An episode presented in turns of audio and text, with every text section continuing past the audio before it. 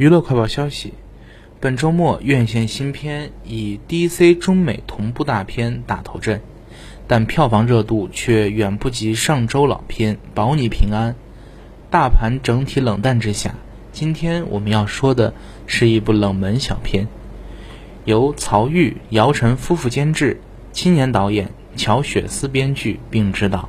金鸡影后巴德玛。游牧电子音乐人伊德尔主演的国产亲情片《乞丐》，